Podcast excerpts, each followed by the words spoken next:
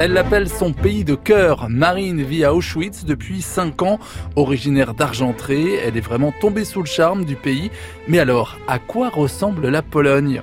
Hmm, qu'est-ce qu'on peut en dire? Peut-être qu'on a tous un peu des clichés sur une Pologne grise, une Pologne un peu terne. Je sais pas si c'est l'image de chacun, mais à mon avis, c'est quelque chose qui peut revenir dans les esprits.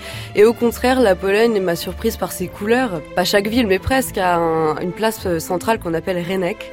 Et souvent, c'est très très coloré en fait. Les bâtiments sont tous de couleurs un peu différentes, un peu dans le, style russe, si on imagine une place euh, voilà de, centre de ville. Et donc déjà ça, par la couleur, par euh, je sais pas, le positivisme des Polonais, je les vois très positifs et j'ai bien aimé en fait tout aspect de la vie polonaise, euh, m'a vraiment plu, ouais.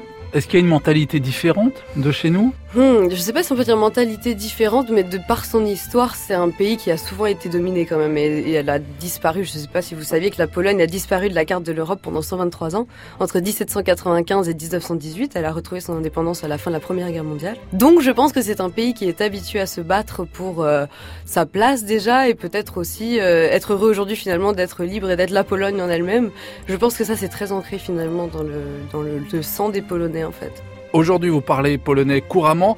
Euh, ça doit pas être facile à apprendre un mot que j'ai mis beaucoup de temps à prononcer et qui est très dur pour un français en général et pourtant c'est un mot très utile parce que ça veut dire toujours ou tout et c'est wszystko et donc c'est un peu, voilà, on a beaucoup de consonances en polonais qui sont pas du tout euh, des combinaisons de, syllabes qu'on fait en français. Euh, Qu'est-ce qu'il peut y avoir? Si je vous dis par exemple, oh, excusez-moi, pardon, c'est przepraszam.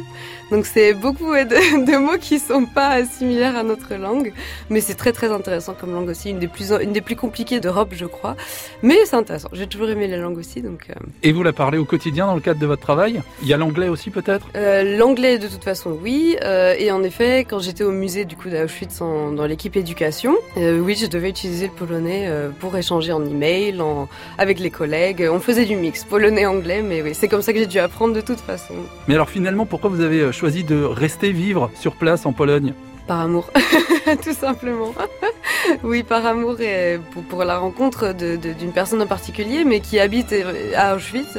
Je ne pensais jamais y vivre un jour, mais voilà, par amour j'y suis restée. Aujourd'hui j'y habite et j'espère pour longtemps. et pourtant, vivre en Pologne a impliqué quelques changements, notamment sur le rythme de vie qui est assez différent du nôtre. Nous découvrirons par exemple qu'au travail, la pause repas n'existe pas.